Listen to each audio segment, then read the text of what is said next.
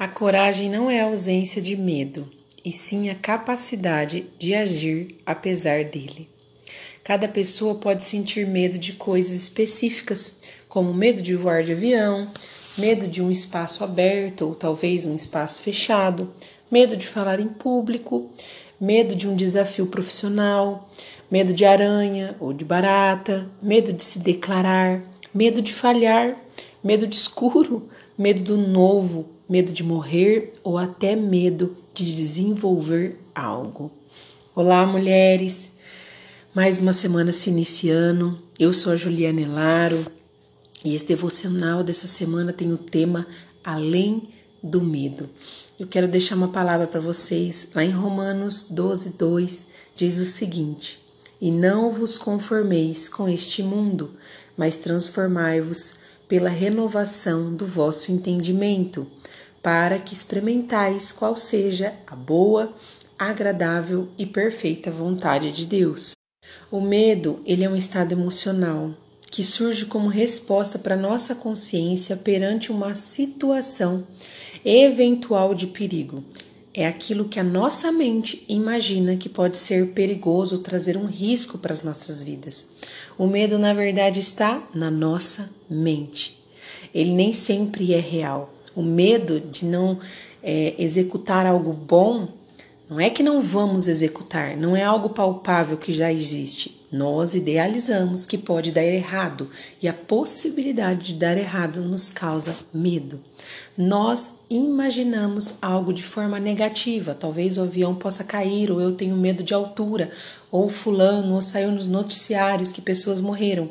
Nem aconteceu com a gente, mas nós temos medo porque nós já idealizamos algo de forma negativa. É, Para superá-lo é necessário ter uma mudança de mente, porque é onde ele está. Você só muda um hábito quando primeiro você muda a sua mente. E o convite de Jesus é ter uma metanoia, uma nova mente. Entenda, você nem sempre será tomada pela coragem para romper o medo. Você vai compreender que não está só, e não estando sozinha, a ideia de perigo não mais te paralisa. Você vai começando a romper. Ei, eu preciso romper.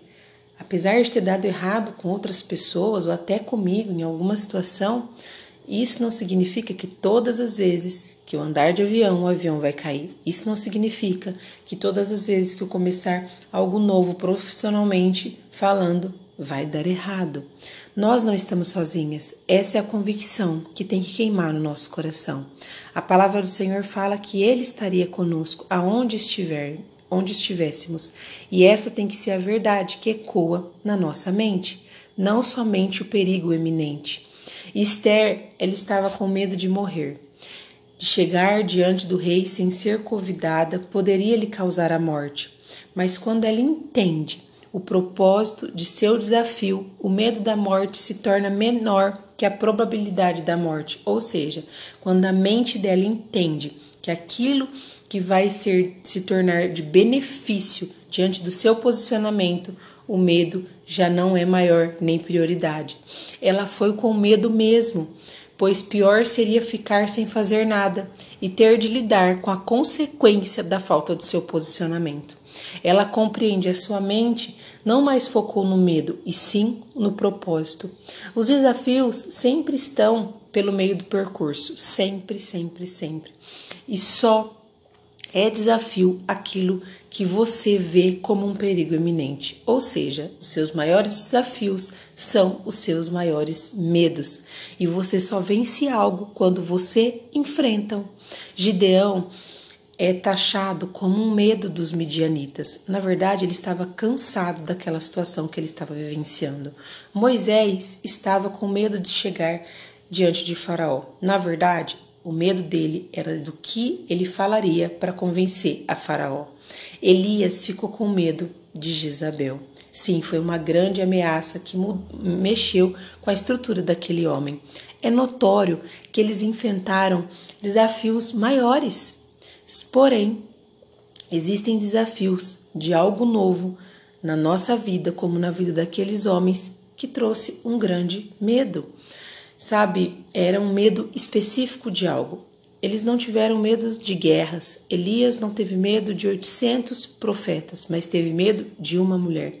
Existem medos na nossa vida tão menores diante de tantas coisas que a gente já vivenciou. O medo, ele traz uma grande paralisia e ele retarda o nosso avanço, dificultando a nossa jornada. Sabe? Não dá para pregar o medo, colocar em um saco e jogar pela janela do carro em movimento. Ele é vencido o tanto que você se aproxima de Deus. Assim será revelada a vontade de Deus para sua vida, que é boa, agradável e perfeita. Você não vai vencer os seus medos sozinhas. Existem um poder muito grande na sua intimidade com o Senhor. Você vai conhecendo a grandeza desse Deus, você vai conhecendo o zelo desse Deus, e aí os seus medos vão se tornando cada vez menores perto do tamanho de Deus, do seu protetor, daquele que vai te auxiliar, daquele que vai estar com você diante dos seus desafios. Identifique os seus medos. Saiba você não é a única mulher que tem medo, mas comece a enfrentá-los em Deus. Entre no ringue quantas vezes for necessário. Olhe o medo de baixo, nunca de cima, sabe por quê? A ótica também vai ser fundamental. Muitas vezes você olha para o seu problema de baixo e vê ele de uma forma gigantesca, mas se você olhar por de cima, você vai ver que ele nem é tão grande assim. Mate o seu medo de fome. Para de alimentá-lo, com certeza. Ele vai se tornar muito pequeno e vai morrer na sua vida. Nada pode ser mais poderoso do que quem está com você, que é Deus.